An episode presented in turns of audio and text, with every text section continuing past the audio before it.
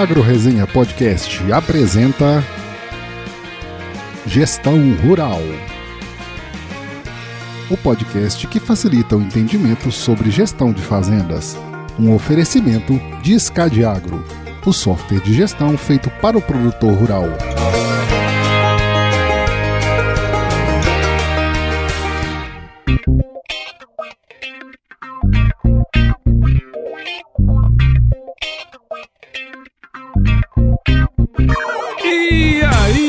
Estamos começando mais um episódio dessa série sobre gestão rural, que é um tema tão importante para o avanço sustentável do agronegócio, sempre aqui com os meus parceiros da SCAD Agro, que a gente vai compartilhar, além de boas histórias, muito conhecimento sobre gestão de propriedades rurais, então se prepare que a partir de agora o seu tempo vai passar com muito mais conteúdo e, assim, já é de casa já, nem sei se eu quero te apresentar, viu, Antônio? Mas eu vou te apresentar porque eu sou desses. Quem tá aqui com a gente é Antônio da Luz, CEO da Agromoney, assessoria econômica e economista-chefe da Farsul e que teve com a gente vários episódios aí já, nem sei contar mais quais episódios. 5, 6 e o 22. 22. Agora Três tá episódios no já. número 30, cara. Você tá na três dezenas do nosso episódio. ah, Cara, tá, eu, tá eu- bem, como é que eu fiz o 6, o 5 O 5, o 5 Olha e aí, o cara. 22. 6 vezes. e a multiplicação do 6 do 5, é isso mesmo? 6 vezes 5, Seis vezes 30. cinco, 30. Nossa. Cara, isso tem que ter alguma coisa é um sinal. aí. É um Tem sinal, é um sinal. Ó, o, o Antônio, como vocês já sabem, ele é economista pela Universidade Federal do Rio Grande do Sul e fez seu mestrado em economia aplicada, mestrado e doutorado, né? É Que- doutor, né? Doutor, é doutor. Doutor Antônio. E Ah, é é, do- porque Doutor. passou um trabalho, hein? É. Tem, que, tem que usar Tem esse que DR usar, aí, cara. o DR, isso aí. Desenvolvimento econômico lá regional pela PUC do Rio Grande do Sul. Antônio, muito obrigado por estar aqui com a gente. Seja bem-vindo ao Gestão Rural novamente, cara. Ah, obrigado, Paulo. Que bom estar contigo. Prazer estar com vocês. Prazer estar com essa enorme audiência do podcast. E para mim é sempre um privilégio estar nos dois lados do podcast. Eu que estou geralmente mais do lado do ouvinte, hoje estou aqui eh, tendo a oportunidade de mais uma vez, nesse episódio 30, eh, estar junto, de alguma forma, colaborando com, a- com essa audiência qualificadíssima de vocês. Legal, legal. O pessoal fala assim: ah, vocês estão juntos. Eu falei, não, a gente tá só ficando hoje. e aí, Jonas, como é que você tá, cara? O, o Gabriel eu já sei como é que ele tá, eu sei como é que tá. Cara, eu é, sinceramente, vocês os dois juntos não tem condição. entendeu? Tudo bem, estamos bem. Tô aí, já sentei aqui na arquibancada, já peguei meu chimarrão já para escutar essa aula. aí. Ah, é É verdade. isso aí, é isso aí. Aula, aula. É, hoje hoje é de aula showzinho, chegando, né? Hoje é showzinho. Aviso de aula chegando. Vamos baixar um pouco dessa expectativa aí, porque eu não, depois eu Não. tenho que entregar, né? Não, não, não. A não, galera não, não. pediu, tá de Galera volta pediu, aqui, tá ó. de volta. Pediram, vamos escutar agora. Ô, Antônio, assim, você já é de casa, né, cara? O pessoal que queira conhecer um pouco mais de você, da sua história, né, da sua jornada aí, a gente comentou bastante no 5, no 6, no 22. Mas eu queria já começar com o pé na porta aqui, que é o seguinte. Eu vi um vídeo seu, agora recentemente, né, em que você fala da quantidade de subsídio que a agricultura brasileira recebe e mostrando que é muito menor do que a maioria das pessoas pensam, né? Inclusive, você citou que a agricultura da Nova Zelândia, por exemplo, recebe muito mais subsídio que a nossa aí quando você coloca em termos proporcionais, né? Comenta um pouco pra gente sobre essa questão, esse panorama, pra gente já começar o negócio aqui no 12 já. Cara, esse é um assunto muito intrigante e que eu vou te dizer que está dentro daquela série de coisas que nós olhamos no material escolar e nós que somos pais, né? Eu que sou pai de um adolescente, toda vez que temos a oportunidade de olhar o material escolar, a gente sempre é muito susto e, e- e se incomoda com uma série de coisas. E aí a gente vai fazer algumas pesquisas e a gente fica tentando entender o porquê daquela, ah, por que, que as pessoas estão tratando, abordando aquilo daquela forma. Ah, e eu vou dizer um negócio, às vezes é por falta de contraponto. E, e essa questão do subsídio agrícola, eu, ah, nós tivemos uma, uma visita de um, um candidato a, à presidência da República na nossa casa da Farsul, na Expo Inter, e, poxa, o cara foi super grosseiro, enfim, o candidato estava tendo uma passagem eh, muito pouco eh, muito pouco notada, e ele, político experiente, queria achar um lugar para fazer algum tipo de barulho para, enfim, ganhar algum tipo de atenção. E aí foi lá e foi. E ele veio com um discurso assim já pronto e falou que a agricultura recebia 150 bilhões de reais de subsídio e, e que isto resolveria o problema do superávit primário. Né? E aí, isso é um, um político de esquerda. Só que eu vejo uh, uh, intelectuais de direita, pessoal liberal, é, lá dizendo, reclamando que a agricultura brasileira é, recebe muito subsídio, que bom mesmo é a Nova Zelândia, que nós temos que aprender com a Nova Zelândia e tal. E aí a gente fica olhando essas besteiras, né? E assim, gente, pelo amor de Deus, gente, vamos dar uma estudada, né? Então o problema não é o problema é ambidestro, né? Que é tanto a direita quanto a esquerda está falando uma coisa que não faz o menor sentido. Né? Então, porra, vamos para os números. E aí a gente vai para canais como YouTube e coisa do tipo. Você vai lá ver o que tem sobre o assunto. Cara, só tem gente dizendo a mesma coisa, assim, ah, repetindo um clichê. Ah, porque o sub... É, cara, não é mais assim, não é mais assim. Então eu fiz esse vídeo muito mais para é, até nem é um vídeo assim muito muito gostoso, assim, digamos, de ver. Eu estou falando agora como alguém, não com, quem, com os olhos de quem produziu, mas com os olhos de quem assiste muito, consome muito esse tipo de conteúdo. Ele não é o, o conteúdo mais agradável do mundo, tá lá cheio de gráfico, cheio de número, não sei o quê. E geralmente as pessoas, né, nós estamos, vivemos uma geração TikTok, né? A pessoa quer em, em um minuto que tu diga tudo e não mostra nada, né? É, mas não tem como. Então eu fiz algo muito mais para o meio acadêmico, que é onde essas coisas ganham ressonância e vão, vão sendo multiplicadas. É, então peguei os dados da OCDE uh, que, que, mostram os, os, subsídios em vários países do mundo e que demonstra que o Brasil ele recebe menos subsídio que a Nova Zelândia. O Brasil, das grandes agriculturas do mundo, é que menos recebe subsídio. Isso quem não está dizendo não sou eu, é a OCDE. E quando nós olhamos o que está acontecendo ano a ano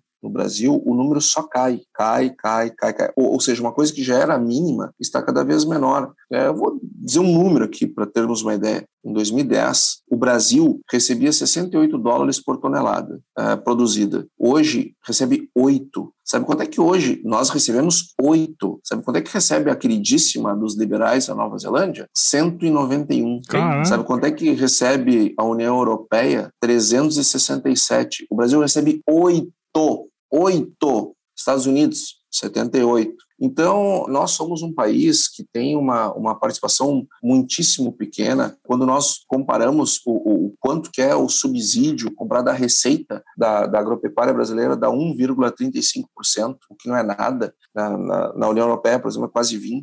Então, é, é, isso nós estamos falando do ano de 2020. Se, 2021 e 2022, é, esses números são bem menores, mas é que a OCDE ainda não trouxe. Mas quando a gente olha lá no portal da transparência, nós vemos que caíram os resultados. E aí, falando em portal da transparência, é, eu mostro lá no vídeo também, é, eu faço um passeio no, no portal da, da transparência, é, não com, outra, com outro objetivo que não seja ensinar as pessoas a olhar com os seus próprios olhos, a navegar com os, por si. Ou seja, eu não, não, não quero que acreditem em mim, eu não quero que ninguém confie em mim, eu quero que aprenda a ir lá olhar. Então, eu fui lá no portal da transparência e mostrei que do, valor que é orçado. Então, veja, o orçamento, o, a, a, o subsídio no Brasil já é baixíssimo comparado internacionalmente. Só que, no, conforme mostra o portal da transparência, o que o governo gasta com a agricultura é 0,3% do orçamento. 0,3%. Só que tem um detalhe: do que o governo orça, ele costuma gastar efetivamente cerca de 55% do que ele orça. Porra, então, quer dizer, o orçamento já é uma mincharia e executa um pouco mais da metade todo santo ano. E aí, quando nós pegamos desse valor que efetivamente é gasto, que é um pouco mais da metade do que é orçado, que por sua vez já seria uma micharia, nós temos que tirar o Fundo Café, porque o Fundo Café não é dinheiro do tesouro, né? É dinheiro dos próprios cafeicultores, e essa é a maior rubrica. Olha. E aí eu tiro o Fundo Café, tá, beleza, agora eu tenho que tirar todos os gastos administrativos, né? Porque nós temos um Ministério da Agricultura eh, em Brasília e, uma, e depois um cada unidade de federação, com mais de 25 mil funcionários. Nós temos 27 superintendências da Conab e mais a central em Brasília. Nós temos várias Embrapas. Nós temos um. Então, tu tem todo o gasto que não é com o agricultor, é, é para manter a máquina. E para cada dois reais, para cada dois reais que chegam no fim, um fica no meio. Tamanho é o gasto. Então eu pergunto: será que isso é subsídio agrícola? Subsídio agrícola vai para o produtor. Nos outros países vai lá para o bolso produtor. Eu pergunto isso: isso é dinheiro produtor? Aí nós vamos olhar coisas, por exemplo, defesa sanitária. Defesa sanitária é lógico que ela interessa para o agricultor, mas interessa para o consumidor também. Interessa até mais para o consumidor do que para o produtor. Então, uhum. é, é, todo o sistema de vigilância sanitária. Então, é, tem muitas coisas que são colocadas no cálculo mas que não tem nada a ver com os interesses do agricultor enquanto indivíduo ou enquanto classe. Eles são interesses de Estado, interesses de governo e que estão lá na conta. Então, aí quando a gente se dá conta, só um minutinho, pelos números da OCDE, nós já estamos lá embaixo, nós já somos um país praticamente não tem subsídio nenhum. Aí quando a gente vê lá o que, que tem, abre, é a metade do que diz ter. Aí pega o que realmente tem, 45, 4 dos 10 bi lá, 4 bi e meio é Fun Café. Tira o Fun Café. Aí tem que tirar todo o custo é, de que se paga de salário. Aí o que, que sobra? Uma meia dúzia de pila lá para pila, para quem não sabe, né? Nós aqui no Rio Sul temos a mania de dizer. É, pila é, é, dinheiro, tá? Unidades monetárias. É, dinheiro merreca. É, exato. É, penny, né? Cents, centavos pilas. Então, é um, é um valor realmente muito pequeno e quem vai lá no portal Transparência, é, quem vai no site do OCDE, fica com isso muito claro, mas o problema é que é muito mais fácil repetir clichês ou, ou divagar sobre, é, sobre platitudes do que é, é, aprofundar o assunto, ir lá nas fontes, conferir o que está sendo feito. Então, o objetivo desse vídeo era esse, era para dar uma esclarecida é, e mostrar também, isso talvez eu vá fazer um outro vídeo, à medida que, que os, os subsídios aumentaram na Nova Zelândia, nos Estados Unidos, na Europa, não houve aumento de produção. Pelo contrário, pelo contrário. Para manter o agricultor lá. E o Brasil, à medida que caem os subsídios, só aumenta a nossa produção. Nós temos que entender, como classe, que como produtores, como setor que somos, que a força está dentro da minha porteira. A minha força não está lá no governo. Não está. Quem fica esperando coisa de governo, senta, amigo. Senta, amiga. Mas senta confortavelmente. Não, não é assim sentar só por sentar, não. Vai sentar nos calcanhares. Senta bem e espera, porque vai demorar. A solução dos seus problemas não está no clima, não está nos governos e não está nas entidades. A solução dos seus problemas está dentro do seu negócio. As entidades podem lhe ajudar de alguma forma, o governo pode lhe ajudar de alguma forma, sobretudo não lhe atrapalhando, a, o clima pode lhe ajudar de alguma forma. Agora, quem faz acontecer é o produtor, é a produtora, é quem está com, com o manche na mão, é quem está, é, é, é, o gestor da parada toda. É esse que faz acontecer. Até porque, vamos combinar, Paulo, Gabriel e Jonas, o clima, as entidades e os governos são iguais para os produtores que vão bem e para os que não vão bem, né? Exatamente. Exatamente. Exatamente. Gestão Rural o podcast que facilita o entendimento sobre gestão de fazendas. Ô, ô Antônio, e pegando esse teu gancho aí, cara, é de que, tipo, a solução tá dentro da porteira, né? E, e tá na tua mão e tal. É, e também pegando até esse assunto, né, da, da, do subsídio, e, e a gente já vem falando de crédito aqui, crédito subsidiado, quanto que já caiu e etc. E aí a gente entra num outro assunto que às vezes o produtor é, se perde também. E num episódio passado aí, tu já falou pra gente sobre esse assunto que é escala. E agora a gente sabe que tu tem dado uma nova abordagem nesse assunto. E tu tem falado aí que escala é igual colesterol, tem o bom e tem o ruim. Que história é essa, cara? Fala pra nós aí sobre um pouquinho sobre isso aí. Em episódios anteriores, né, eu, eu tive a oportunidade de falar bastante sobre isso. Eu, eu critico muito a, a, escala como um fim em si mesmo. Uh, vocês sabem disso. Eu, eu sou muito cético quanto uh, o sujeito fazer mega investimentos sem primeiro melhorar o que ele tem, sem fortalecer o que ele tem, ele sair uh, espalhando dinheiro por aí, ele termina muitas vezes tendo um, um resultado muito ruim é, sendo muito mal sucedido. E muitas coisas que induzem o erro, é, muitas decisões né, erradas, que, que elas são induzidas por uma fascinação por escala que nem sempre funciona. Eu não estou aqui dizendo que escala não é bom, tá? Escala é maravilhoso. O que eu estou dizendo é que nem todo crescimento gera escala. Nem todo o crescimento, aliás, todo crescimento gera escala mas nem todo crescimento gera ganhos de escala, que são coisas ah. diferentes. E, e, e, eu até já dei exemplos aqui em, em momentos anteriores sobre o que, uh, como às vezes a, a pessoa uh, quer ser grande, quer ser grande, vira vira uh, um monstrengo, né? Um, vira um, um uma taquara, um bambu, uma. Até eu, eu, eu, disse que eu prefiro ser um baixinho retacão do que um grande mongolão, né? E isso acontece, o cara vira um grande, mas mongolão, porque ele não ganha, ele, ele, ele aumenta a escala, mas não aumenta os ganhos de escala. E, e às vezes as pessoas estão procurando a escala ao invés de estar procurando os ganhos de escala. E que diabos é isso, então? Tá, bom, eu vou começar explicando da, da forma mais difícil. Tá? Depois eu vou explicar mais fácil, que é, é para dar o conceito da coisa. O que, que é um ganho de escala? O ganho de escala é quando a margem de contribuição cresce numa velocidade maior ou num percentual maior do que cresceram os teus custos fixos. O que é a tua margem de contribuição? Então vamos lá, isso é uma definição, tá? Teu ganho de escala é o crescimento da, da margem de contribuição num percentual numa velocidade maior do que os teus custos fixos. Porque, bom, muito bem, isso, esse, é assim que se calcula, esse é o indicador, é assim que eu calculo o ganho de escala. Tá, mas que diabos é margem de contribuição? A margem de contribuição é o faturamento menos os meus custos variáveis.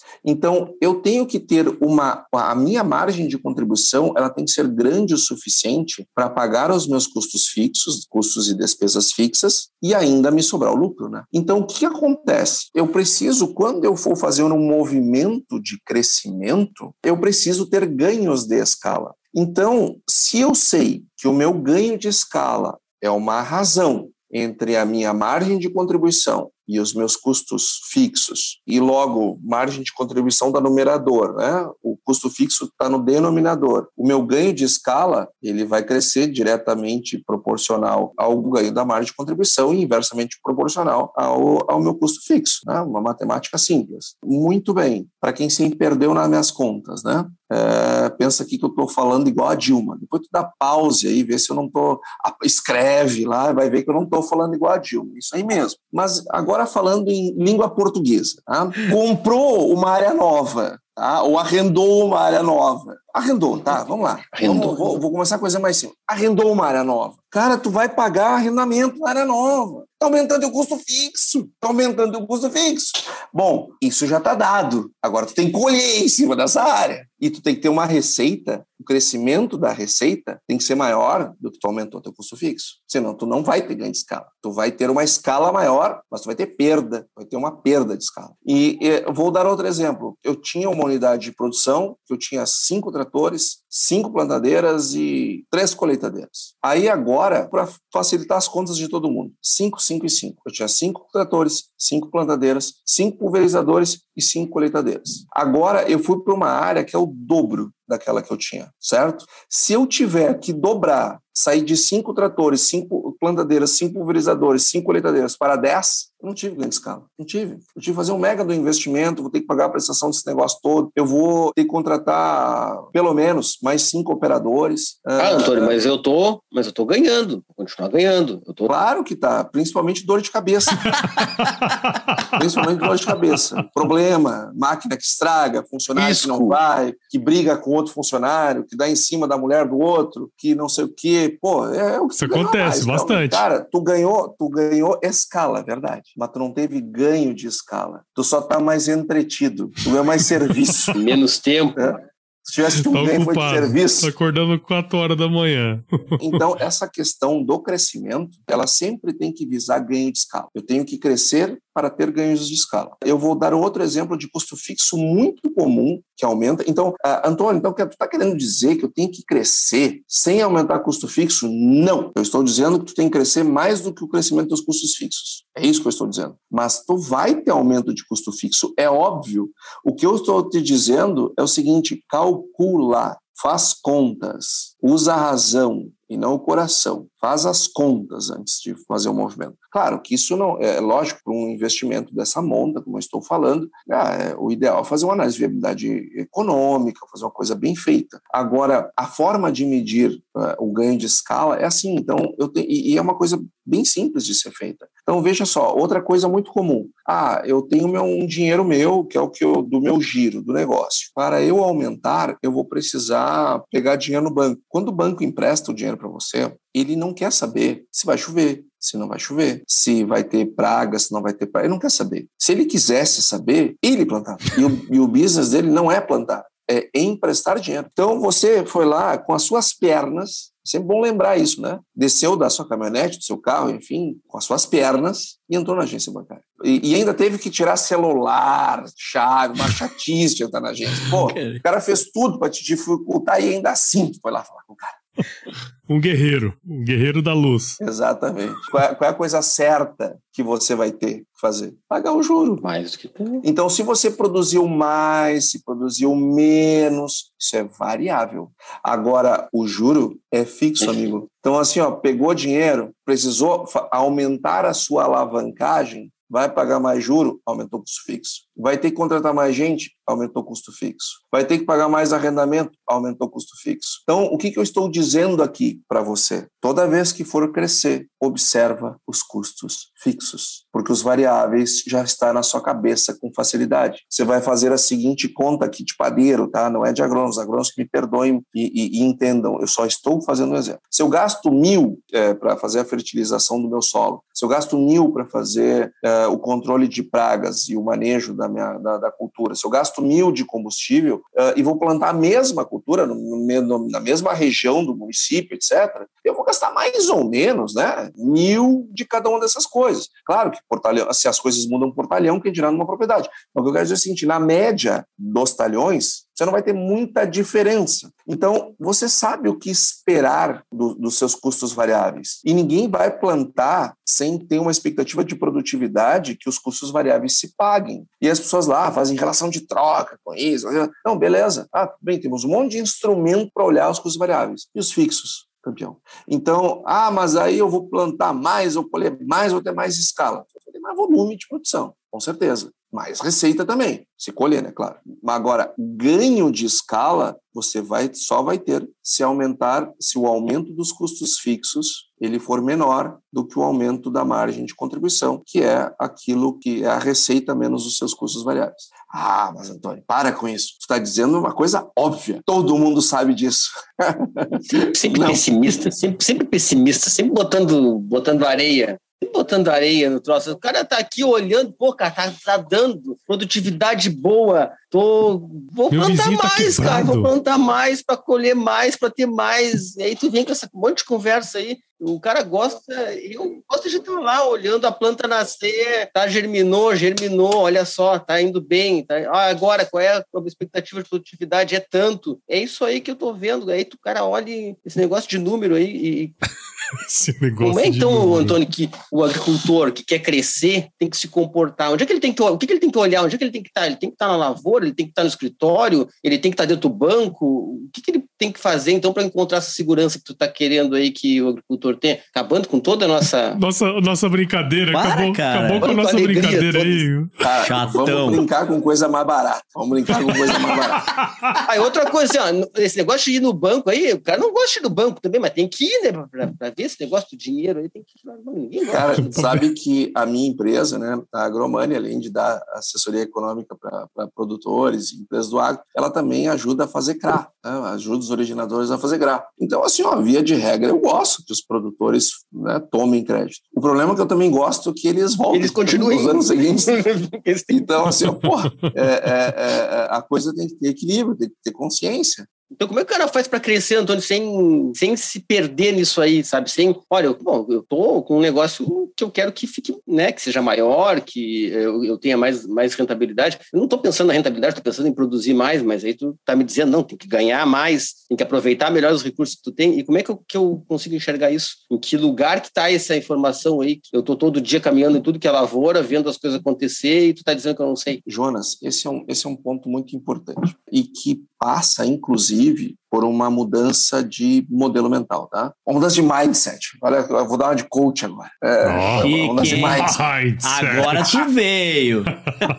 Muda o jeito de pensar, tá? Hum. Mas falando sério, a gente precisa ter uma, uma mudança no modelo de pensar. Porque é o seguinte, nós temos que entender que o que eh, a gente fez e que, de certo e que nos trouxe até aqui, ele precisa ser valorizado, precisa ser reconhecido. As pessoas que fizeram o que fizeram, que trouxeram o agro até aqui, que trouxeram suas propriedades até aqui, pilotaram na ponta dos dedos, como fazia o Ayrton Senna, precisam ser valorizadas, precisam ser reconhecidas e precisam uh, ser louvadas. Só que eu tenho certeza que ninguém fez o que fez sem ter que, sem passar por mudanças, porque mudanças fazem parte. Nós precisamos nos adaptar uh, aos tempos que vivemos e às situações que temos. E o crescimento e a prosperidade, então hoje nós estamos falando de basicamente crescimento, né? eu estava falando, pô, vamos crescer, mas vamos olhar para os ganhos de escala, vamos crescer quando isso faz sentido. É, se não faz sentido, não cresce. É isso mesmo que ouviu, não cresce. Por quê? Porque vai surgir ali na frente uma oportunidade de crescer com ganhos de escala, e se você já tiver empatado seu dinheiro numa coisa ruim, você não vai conseguir fazer aquilo que era bom. Hum. Então, segura a onda e faz direito. Dinheiro bom é no bolso, então, é, esperando é, oportunidade. Esperando oportunidade. Exatamente. Então, a outra vertente do, do, do, crescimento, quando a gente começa a crescer, nós começamos a mudar de problema. Os problemas começam a ser outros. Quando eu sou lá pequenininho, é, fui lá, levantei um barracão, vamos pensar lá no, no, nas gerações dos nossos pais, avós, etc. Vamos pegar esse pessoal que saiu do nada e abriu um barracão no meio de uma coisa mais nada ainda e, e construiu é, fazendas que, poxa vida, são de tirar o chapéu. O cara tinha lá, o problema dele era a onça, era mosquito, era, enfim, era, era, era manejar o trator, eram essas coisas. Só que à medida que a gente vai crescendo, nós precisamos aprender a comandar. E aí nós saímos naturalmente de um nível operacional para um nível tático e estratégico. É que nem jogo de videogame, à medida que você vai avançando, novas fases vão se abrindo e novos desafios vão surgindo. O, o, quando a gente sai de uma propriedade pequena e vai para uma média, nós conseguimos conquistar isso. Os desafios de um médio produtor não são os mesmos de um pequeno produtor. E quando a gente sai do médio para o grande, os desafios de um grande produtor não são os mesmos de um pequeno produtor ou no médio produtor. E eu vou e aí eu já vou dar um chute nas canelas do Jonas. Toma desavisado. tá louco? Puxou. Toma. Imagina, eu vou, olha só o que eu vou te dizer. Tá brabo só porque eu disse que tu é enjoado querendo acabar com, com, a, com a boa, né, com a, com a, diversão do cara, tá bom. Eu quero saber se tu vai ter coragem de discordar de mim. Jamais. Então, aí os clientes do Scadiagro, vocês têm clientes grandes, correto? Vocês têm uns caras que são bem grandes. Sim. Eu pergunto para vocês, esses caras que são bem grandes, eles sobem em cima de trator? É, difícil. Eu gosto, mas não dá tempo às vezes. Eles, eles conseguem olhar cada talhão da sua propriedade todos os dias ao longo do ciclo produtivo? Só se for para satélite. Esses caras, eles muitas vezes não têm resultados bem melhores, não obtêm resultados de produtividade, de lavoura, bem melhores do que produtores que vocês também têm na base de dados de clientes do SCAD, que o cara consegue visitar os talhões todos os dias? É, alguns sim, outros outros não. Não, tanto, eu não estou dizendo, eu não estou dizendo que é um padrão. Todo grande é melhor que o, não é isso que eu disse. Não, eu quero dizer isso. o seguinte: nós não temos grandes produtores que conseguem ter, resu que consegue. resultados uhum. melhores do que caras que estão lá o dia inteiro na fazenda? Sim, sim, plantando e colhendo. Qual é a mágica? A mágica é saber crescer. É saber que à medida que nós vamos crescendo, aceitar os novos desafios e aceitar que eles fazem parte do processo de crescimento e abrir a cabeça para eles e aprender a comandar uma outra parte do processo. Quando eu sou pequeno e é só eu e Deus, eu preciso saber operar o trator, eu preciso saber mexer na plantadeira, no pulverizador, eu preciso de fertilização, de controle de pragas, é, de colheitadeira, de regulagem de colheitadeiras, de armazenagem, de, transporte, de não sei mais o que. Eu, é porque sou eu quem tem que fazer tudo isso. Agora, quando a gente começa a crescer, o dia não cresce com a gente. Ele teima em continuar tendo 24 horas. E você não perde o hábito de dormir, por menos que durma. Então você precisa de gente para fazer as coisas. E se você precisa de gente para fazer as coisas, tem que treinar gente para fazer as coisas. Então, a primeira dor do crescimento é saber lidar com gente. Porque eu saio de um sujeito que faz tudo para um sujeito que precisa delegar. E, gente, uma coisa é saber fazer, isso é uma arte, mas fazer com que os outros façam aquilo que você quer, do jeito que você quer, é uma técnica. Aliás, é um conjunto de técnicas. E nesse conjunto de técnicas passa, né, e aí não sou eu quem vou falar sobre isso, Né? Aí vem o pessoal da gestão de pessoas, que não é uma especialidade, mas nós precisamos aprender a gerir pessoas. E quando a gente aprende a gerir pessoas, aliás, quando nós, quando nós aprendemos a delegar coisas para as pessoas, eu preciso eh, não confundir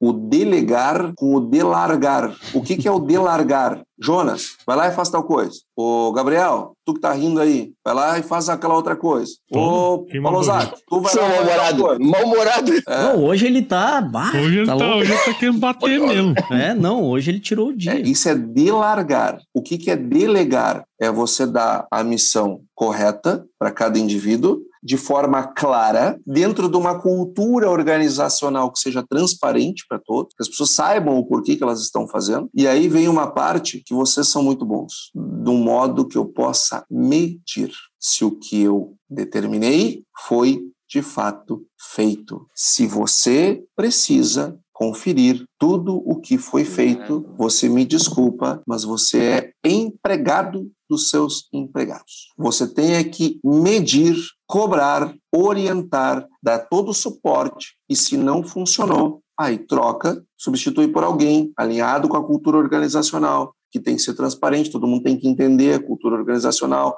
e ela tem que ser uma coisa verdadeira e genuína dentro do processo é, do negócio. E a gente precisa medir. Outro aspecto importante do crescimento é que eu começo a, mim, a enfrentar coisas que antes eu não enfrentava. Eu tinha meia dúzia de boletos para pagar e meia dúzia de boletos para receber, porque era só eu, né? Eu mesmo resolvia. Quando eu viro um médio produtor, uh, o universo de coisas... Surgem boletos de todas as partes. Exatamente, é uma desgraça. É uma desgraça. Começa a vir boleto de tudo quanto é lado. E as pessoas, elas começam geralmente bem, é, é, bem com, com, com, boa vontade. Uh, não, isso aqui é fertilizantes, então eu vou botar aqui no fertilizante, isso aqui é químico, vou botar isso aqui no químico isso aqui é combustível, vou botar, não, mas peraí, mas isso aqui é combustível, é gasolina ou é diesel? Boto no diesel, boto na gasolina ou boto no combustível? E já começou a embolar o negócio. Aí já começa a vir coisas dúbias. Entregaram ou entregaram isso aí? É. Já, já, entregaram? Foi isso aí que eu comprei mesmo? É, é. Não onde é que tá esse negócio? É, onde, é que, onde é que foi parar? Já usaram? Usaram onde é que usaram? Será que estão me roubando? E aí o cara uhum. começa a pirar no negócio. E aí a vida começa a ficar um inferno. Então eu preciso ter formas de mensurar tudo que entra, tudo que sai, de forma organizada.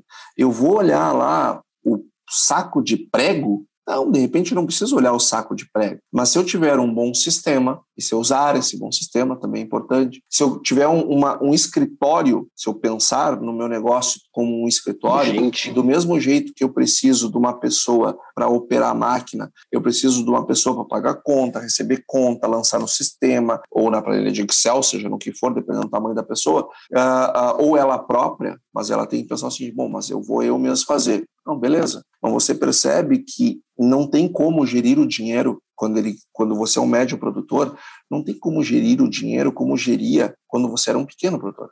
E aí eu pergunto, o dia continua tendo as mesmas 24 horas. Tu vai lá visitar talhão por talhão todos os dias ou tu vai cuidar das coisas do escritório? Então tu percebe que o desafio começa a mudar. Eu preciso começar a delegar mais, mas eu preciso me mensurar melhor os resultados daquilo que eu deleguei. Eu preciso me preocupar com pessoas, eu preciso me preocupar com gestão econômico financeira. Eu preciso começar a olhar assim, bom, mas Antônio, o dia tem 24 horas. Como é que eu faço? Cara, tu tem que começar a fazer balanço, porque quando tu olhar o teu balanço, tu vai entender coisas que tu levaria meses para entender Caminhando sem um balanço, porque o balanço, esse instrumento, ele o, o seu princípio, ele foi, ele data de quatro ou seis anos, seis anos, se não me engano, antes do Brasil ser descoberto. Tá então, se esse negócio está aí até hoje, né, é para alguma coisa e deve servir, né? Uma coisa estava lá desde antes do Brasil ter sido descoberto. E as maiores empresas do mundo fazem, para alguma coisa deve servir, né? Você precisa ter um DRE, um demonstrativo de resultado do exercício. Você precisa ter relatório de fechamento de safra. Você precisa ter um demonstrativo de fluxo de caixa. Por quê? Porque daí você vai olhar os demonstrativos, você, a partir dos demonstrativos, vai ter lá um, um universo de algumas dezenas de indicadores e você vai olhar só para os indicadores. Ou seja, não vai gastar energia à toa, não vai perder tempo, não vai perder tempo contando parafuso. Então vai dar para vai dar para dar uma passadinha na lavoura para plantar uns 5 hectares pelo menos, colher uns 10, pelo menos isso vai dar. É claro que dá. abandonar de vez. É claro que dá, desde que ele saiba organizar o escritório de modo que ele obtenha os resultados financeiros, que é para isso que ele está produzindo, e ele consiga delegar da maneira correta as questões produtivas para aquelas áreas que ele não vai conseguir estar tá lá o tempo todo. Então, a, a, o que eu quero dizer? Que à medida que você vai crescendo, você vai sendo menos produtor e mais gestor. Para crescer tem que gostar disso. Se não gostar disso, não vai dar certo. Tem que aprender a gostar disso. Gosta do negócio? Quer, se gosta do negócio, gosta de ver ele crescer, né? Pô, tem que passar por isso, tem que fazer isso. Tem que se desenvolver nisso. Tem que melhorar a sua visão sobre essas questões gerenciais. Porque sem elas, você não vai gerir seu negócio. Você vai tocar o seu negócio, vai tocar. E entre gerir e tocar o negócio, tem uma, uma imensidão de diferença. E tocar, gente, a gente toca boi. Era boi, ah, boi, toca, toca boi. Cara, negócio tu não toca, negócio tu gere. E, se, e, e aí tem aqueles caras mais resistentes, geralmente porque são, tem medo do novo, vai né? tocando, vai tocando, tem que ah, eu, eu ouço muito isso. Não, não, mas eu gosto. Não, não, não tá entendendo. É que eu gosto é, da operação, é, eu nasci para isso. Cara, então contrata um gestor para tua empresa. E tu vai ser subordinado a ele. Ele vai te dar as horas, tu vai executar, então beleza. Mas tem alguém para fazer isso. Tem alguém para fazer isso, porque alguém tem que pensar um negócio. E aí eu pergunto: se você está fazendo uma coisa que seus funcionários deveriam estar fazendo, quem é que está fazendo aquilo que só você pode fazer? que é pensar o, negócio de forma tática e de forma estratégica. Quem é que está fazendo isso? Quem é? Deus. Cara, Deus deve estar com alguma são, coisa não, mais Outra coisa mais importante para fazer do que isso. Ainda mais nessas épocas de pandemia, guerra coitado do velhinho, deve estar cheio de coisa. Mas tudo para ele é difícil. É. Mas, Antônio, que, ó, uma, coisa, uma coisa interessante que você comentou aí, né, cara, que eu tô pensando aqui agora, até desculpa cortar aí, mas assim, as empresas familiares, empresas mesmo, né? Não tô falando do, do, meio rural, né? Fazendas e tudo mais. Quando elas chegam num patamar tão grande assim, elas acabam contratando um gestor, um CEO, uma pessoa para gerir o negócio, né, é, cara? Pra gerir o negócio. Porque é justamente esse. É, é, se a gente conseguir fazer esse, esse link, né? É mais ou menos a mesma coisa, né, cara? O, o, o, Paulo, o exemplo que você trouxe é excelente. E eu vou dizer um negócio. O que você falou é o passo seguinte. Aí agora eu me, eu me tornei muito grande, muito grande, muito grande mesmo. Aí estou falando, pô, são várias fazendas em vários locais distintos, é, em municípios diferentes, eu tenho que estar para lá e para cá o tempo todo. Tem propriedade que eu visito duas vezes por ano. Esse cara, ele precisa de um gestor. E esse cara e a família desse cara, eles vão formar um conselho. E aí eles vão para um outro nível, que é o nível da governança corporativa. Eles vão fazer uma organização plena do, do negócio. Esse cara, ele vai olhar só os indicadores que foram produzidos. Então, o que, que eu quero dizer? Poxa vida, e aí, e aí eu vou trazer um pouquinho a experiência que eu tenho das reuniões com os nossos clientes. Cara, os nossos clientes têm o negócio na mão, na mão, na mão, na mão. Vocês acham o quê? Que eles ficam lá é, todos os dias lá a, abrindo o Scadiagro? Cara, eles abrem o Scadiagro uma vez na vida, outra na morte. Eles querem que a gente diga o que está acontecendo com o negócio, que a gente apresente um painel de indicadores e eles fiquem olhando só para os painéis, só para os indicadores. Cara, isso aqui melhorou, isso aqui piorou, uh, ó, a gente tem que botar mais foco nisso, a gente tem que botar mais foco naquilo. Quando a gente faz isso, o cara sabe o que ele tem que fazer, ele sabe qual é a agenda dele. Ok, o que eu tenho que executar? Como é que nós estamos? Olha, cara, nós estamos assim, ó. Uh, aqui nós estamos desse jeito, aqui nós estamos desse outro. A gente precisa. Uh, nisso aqui a gente está muito bem, nisso aqui a gente precisa melhorar. Ah, beleza, está feito o diagnóstico. Já sei onde eu tenho que melhorar. O que, que eu preciso fazer para melhorar? Olha, a gente pode ir por aqui, por aqui ou por aqui. Como é que você quer? Ah, eu quero ir por aqui. Então, beleza, agora tu já sabe qual é o problema, tu já sabe como resolver o problema. Então, agora vai lá e resolve o problema. Não precisa, para ser um bom gestor, ter um escritório com uma pilha é, de burocrata, né? Aquela pilha assim, cheia de papel, cheia de planilha, que está ali do seu lado, está ali faz meses e você não olha para ela, etc. Não, não é assim. E aí você se culpa, porque faz horas que aquela planilha está ali, você não teve tempo para olhar, ou não teve disposição, ou saco, seja lá o que for. Uh, uh, e eu entendo isso. É porque o problema é que aquilo não dá prazer de olhar, porque você não sabe nem o que procurar nela. Então, quando a gente tem lá uh, as coisas organizadas, quando nós temos uma, um, um negócio com os números organizados de modo que ele possa ser gerido, e nós estamos prontos para mastigá-lo, ou então trazer pessoas que possam me ajudar na, na mastigação. E isso, o que, que me libera? Tempo. Não, eu vou conseguir lá na lavoura, então, vai deixar eu na lavoura, claro. pelo amor de Deus. Gente, o dia, tem, o dia tem 24 horas para o homem mais rico do mundo e para o homem mais pobre do mundo, o dia tem as mesmas 24 horas. Só que à medida que a gente cresce, mais coisas se apresentam ao longo do dia para serem resolvidas. Se eu não tiver gestão, elas vão chegar de maneira como uma tempestade. Se eu tiver gestão, elas chegam organizadas. Eu vou, eu vou resolvendo cada uma delas à medida que elas vão chegando, porque eu tenho critério, é, eu tenho, eu sei o que eu tenho que fazer e eu libero tempo. O gestor precisa ter tempo. Cara, se você é produtor rural, é porque você não queria ser empregado. Vamos combinar, vamos combinar. É mais fácil arrumar um emprego do que, to, do que to, mesmo tocar uma fazenda. Quem dirá gerir? É muito mais fácil ser empregado, certo? Bom, mas eu, então esse cara não quer ser empregado. Esse cara ele precisa ser dono. Ele não pode ser dono e empregado ao mesmo tempo, porque o dia tem as mesmas 24 horas. Então eu preciso liberar tempo.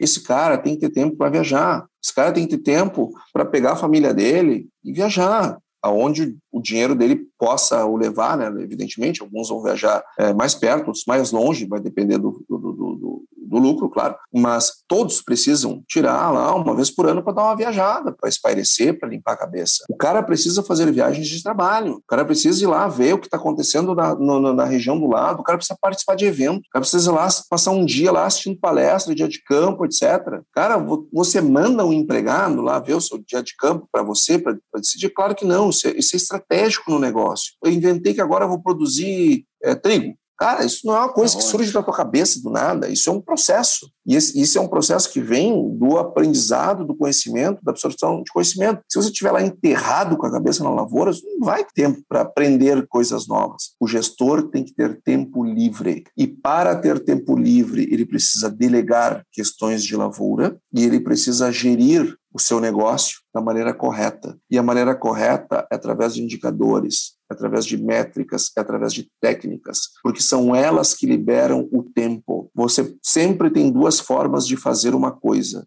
a fácil e a difícil. Eu, por exemplo, eu um dia eu gostaria de subir no Everest. Seria muito. De helicóptero, claro. Bem capaz que eu vou subir escalando aquele negócio. Agora, por quê? Porque é muito mais fácil, né? Eu não vou, imagina. O, o, objetivo não é subir lá em cima, não é ver a vista lá de cima. Então, pegar um helicóptero e me deixa lá em cima. Mas eu posso subir. E ainda posso escolher o lado mais difícil se eu quiser. São escolhas, pessoal. Escolhas. Gerir o negócio utilizando as técnicas adequadas para a gestão libera tempo, que é o recurso mais escasso que existe. E para encerrar esse ponto, um exemplo que eu gosto muito, Warren Buffett está com, sei lá, quase 90 anos ou 90 anos. Eu tenho 41. E ele tem um patrimônio ligeiramente maior que o meu, assim, coisa pouca. Assim, né? Só que é. Warren Buffett, se chegasse com toda aquela fortuna dele perto do, da, do meu, da minha miséria, que ao lado dele é o que eu sou um miserável perto do Warren Buffett, se ele chegasse para mim assim, Antônio, eu tenho um business para ti aqui, um negócio aqui que tu vai chegar de líder. Eu, que, que, qual, qual é o business? Olha só,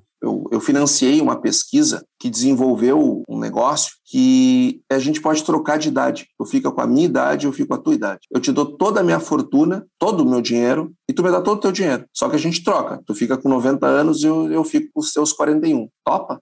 Conhece alguém que toparia uma burrice dessa? Tá Não, cara. Sabe por quê? Porque todo o dinheiro do mundo pode comprar muita coisa, menos tempo. O tempo, ele não volta.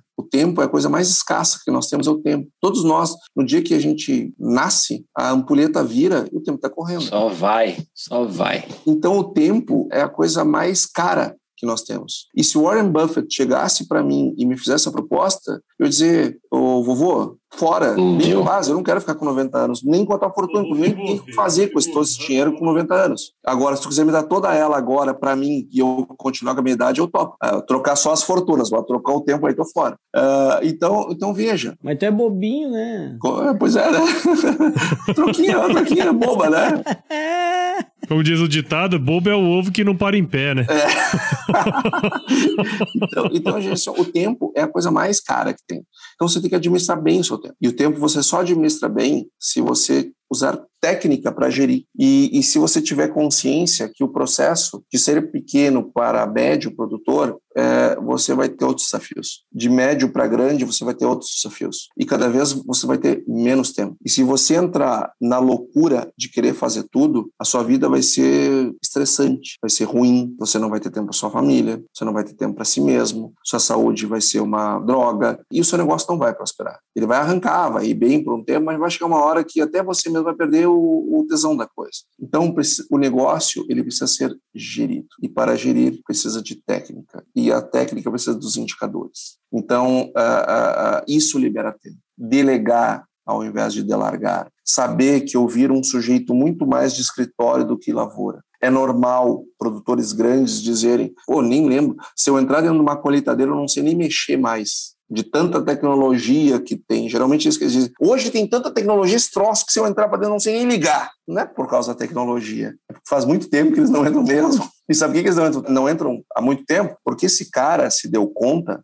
que subir em cima da, da colheitadeira, ele precisa um cara muito bom, um cara muito um profissional bom, um cara íntegro, um cara bom profissional e que ele vai ter que pagar bem pro cara, etc, etc. Agora tomar aquela decisão estratégica no negócio dele, só ele pode fazer. Então ele precisa dar tempo para as coisas que só ele pode fazer. E ele só faz isso saindo do profissional e indo para o escritório. Legal. E... Porra, cara, Meu vai ter episódio, hein, Antônio? Assim, cara, assim, eu escutando aqui tudo que você está dizendo, né? Acho que fecha com chave de ouro tudo aquilo que a gente tem conversado nos últimos anos, né? Que é justamente esse ponto. Quer dizer, se o cara não tiver informação, se o cara não for atrás disso, justamente, né, cara, ele não vai ter tempo para curtir o trabalho dele, né? Inclusive, né, cara? Acho que esse é um ponto bem, não, bem legal e, também. E um negócio também que fica claro aí, né, no que o Antônio falou, é que assim, o produtor rural gostar de escritório não quer dizer que o cara vai lançar nota, que o cara vai lançar pagamento. Claro, não não é isso. Não é isso. Gostar do escritório é ele passar por lá, ele sentar lá para olhar esses indicadores, para tomar essas decisões e não ficar correndo atrás de plantadeira, uh, ser o badeco lá da plantadeira e tal. Não é isso aí que vai fazer o negócio dele crescer, né? Então, baita reflexão.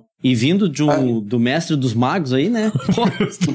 Cara, isso, na verdade, a gente aprende até mesmo com os nossos clientes. Né? Tu, fica, tu vê Sim, assim, claro. todos viajam, todos hum, curtem. Dinâmica. Cara, aquela coisa assim de é, é, ser o, o, pé de boi, né? Querer trabalhar mais com os empregados e tal. Cara, isso não, não é um bom sinal. Isso funciona até um certo tamanho. Depois de um certo tamanho, se você não largar esse modelo mental e não, e não se assumir como um gestor, como um dono de um negócio, querer ser tocado marcador de negócio grande, não vai rolar. Para morrer ou para quebrar. Estar ocupado não quer dizer que tu é produtivo, né? Tem isso aí. Claro. A gente pode estar ocupado com um monte de coisas, né? Depende de escolher as coisas certas. Gostar do escritório não é gostar, falou gostar de estar lá digitando nota, né? Mas é gostar do que sai de lá, né? Do, do que, que ele Isso. produz, né? Da informação que é importante e tal. Então, mas ele vai ser, ser chamado de produtor Nutella. Que, é, é, mas dá pra, dá pra de vez em quando fazer de conta lá, fazer uma, uma, uma foto na, na, plantadeira, uma foto na colheitadeira. Não vai, não, não perde. Sempre dá tempo, sempre dá tempo. Cara, mas vamos combinar que é bom, né? É bom você, você ouvir um podcast, ou você num dia de campo, ir numa palestra, aprender uma coisa nova, implementar implementar aquela coisa nova, depois olhar lá nos seus indicadores resultado. de resultado, o negócio crescendo, né? Porra, cara, é uma satisfação. Cara, é, é uma pena que eu não, não conversei antes, né? E eu não posso citar o nome aqui, mas eu conheço. Nós temos alguns clientes, nós, nós temos. Eu pensei na hora, num assim. Nós eu... temos vários clientes, né?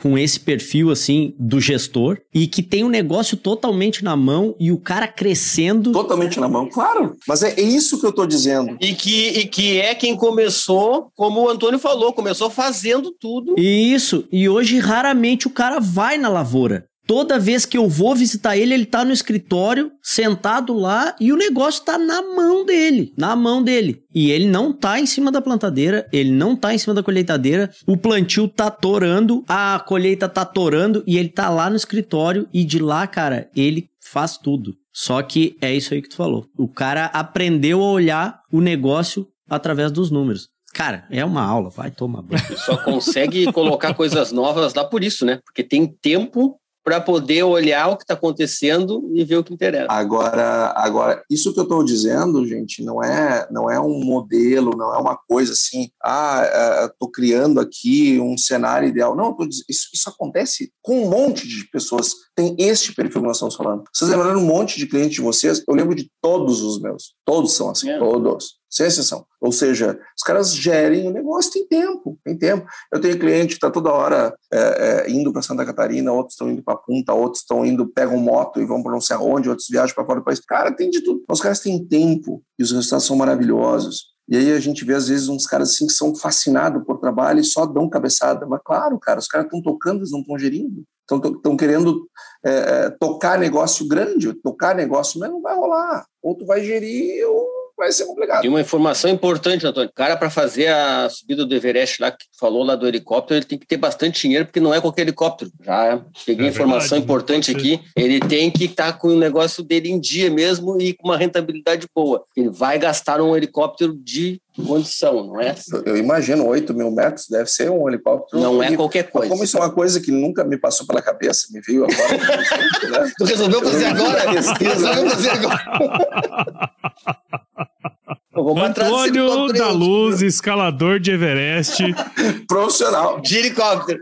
Quero dizer pra você, cara, que, como sempre, é uma baita de uma aula. Ter você aqui é um baita de um prazer, cara. Tenho certeza que quem tá lá do outro lado, ouvindo, né, esse episódio. Muita gente já, já refletiu com as suas reflexões. Eu tenho certeza que quem ouviu agora refletiu ainda mais, né, cara, por outros aspectos sempre relacionados a esse tópico que a gente conversa, né? Então, queria agradecer de novo né? Trigésimo episódio aqui contigo. Foi um episódio né, comemorativo aí a cada 10, né?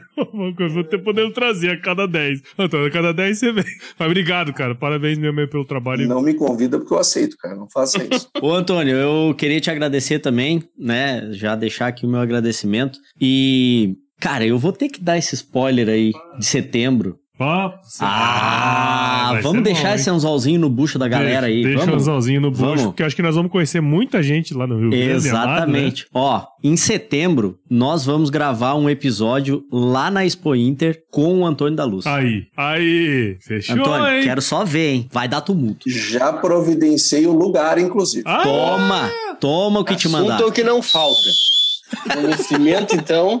Rapaz, tá Boa. louco. Tamo bem, tamo bem. Valeu. Beleza. Antônio, obrigado, viu? De coração. Turma, muitíssimo obrigado pelo convite. Para mim é sempre uma honra estar aqui no, no Agro Resenha. Eu que sou um ouvinte do Agro Resenha todo. É, gestão rural, claro, ouço com ainda mais deleite, porque sempre aprendo, mas é, é, é muito bom aqui estar com vocês, é muito bom estar com a, com a audiência de vocês, que é enorme. É, não vejo a hora desse episódio ir pro ar. Uh, e o meu WhatsApp aqui começar a receber feedbacks bacana de gente do Brasil inteiro que ouve podcast do, do o Agro Resenha impressionante. É onde, onde tem gente, tem gente ouvindo o, o podcast Agro Resenha. Daqui uns tempos, segundo Elon Musk, vai ter gente em Marte também escutando o... Se tiver gente em Marte, vai ter que fazer agricultura. Vai estar tá escutando. agricultura lá, vai, tá, vai ouvir o Agro Resenha. Agricultura com vai tá rentabilidade. Tá Tenho certeza, Antônio, que a gente vai mais uma vez atingir aí um monte de produtor que está nesse, nesse momento aí de continuar e continuar, para ele continuar, ele vai ter que continuar com gestão.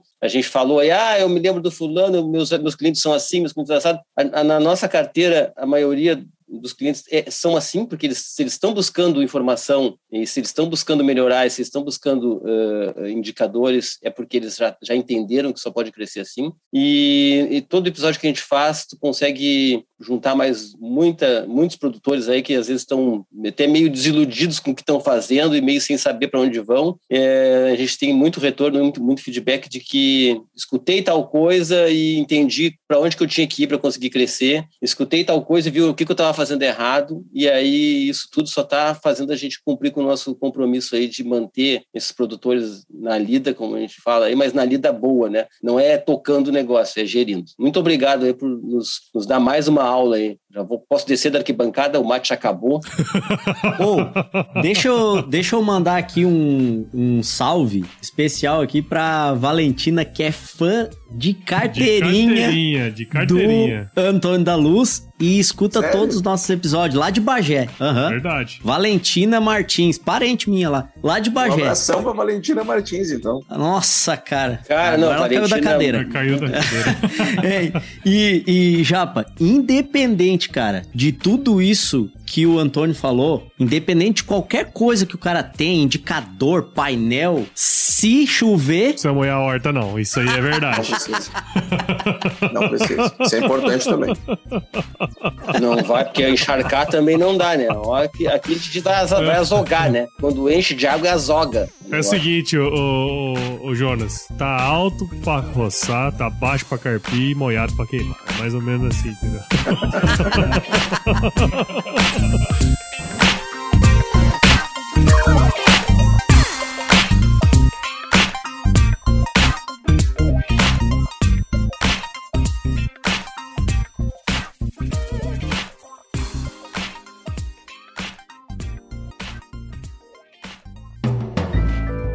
Mais um produto com a edição Senhor A.